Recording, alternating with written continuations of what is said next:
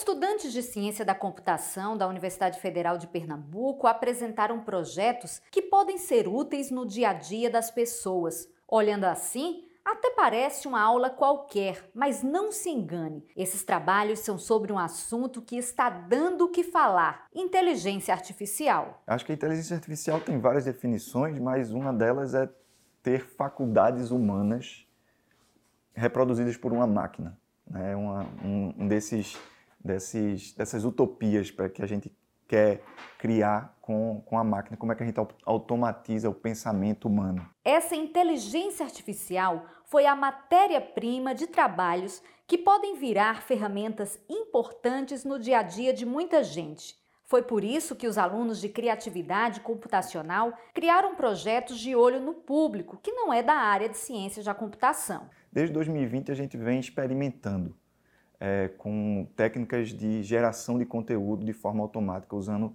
é, o computador, usando inteligência artificial. E nessa edição, que é uma edição que eu considero histórica, porque muitos dos modelos que estão chamando mais atenção foram lançados durante a disciplina. O ChatGPT foi lançado durante a disciplina, o GPT-4.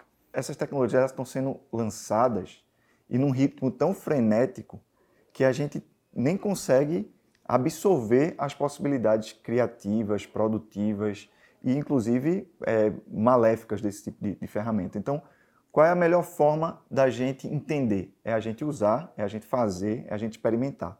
Essa é bem a proposta da disciplina. O resultado foi a criação, por exemplo, de clipes de músicas com animações geradas por meio da inteligência artificial. Imagina contar histórias para a criançada de um jeito fácil, divertido e com enredo, personagens e cores do jeito que a pessoa escolher. A gente fala com a inteligência artificial, né? A gente, a gente manda para ela o que, é que a gente quer e ela responde.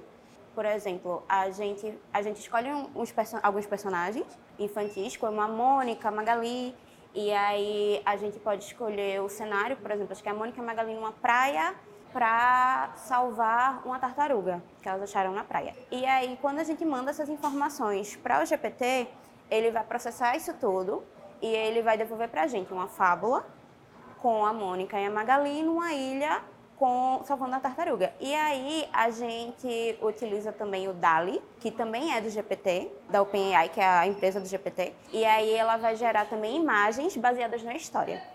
E aí ele vai meio que juntar tudo numa imagem para a criança olhar e ver lá os personagens que ela gosta no cenário que ela quer ver, na história lá certinha, dele salvando a tartaruga e tal. E como é uma fábula, sempre vai ter, assim, no final, uma moral da história, sabe? Um, algo que vai incentivar a criança a fazer boas ações, esse tipo de coisa.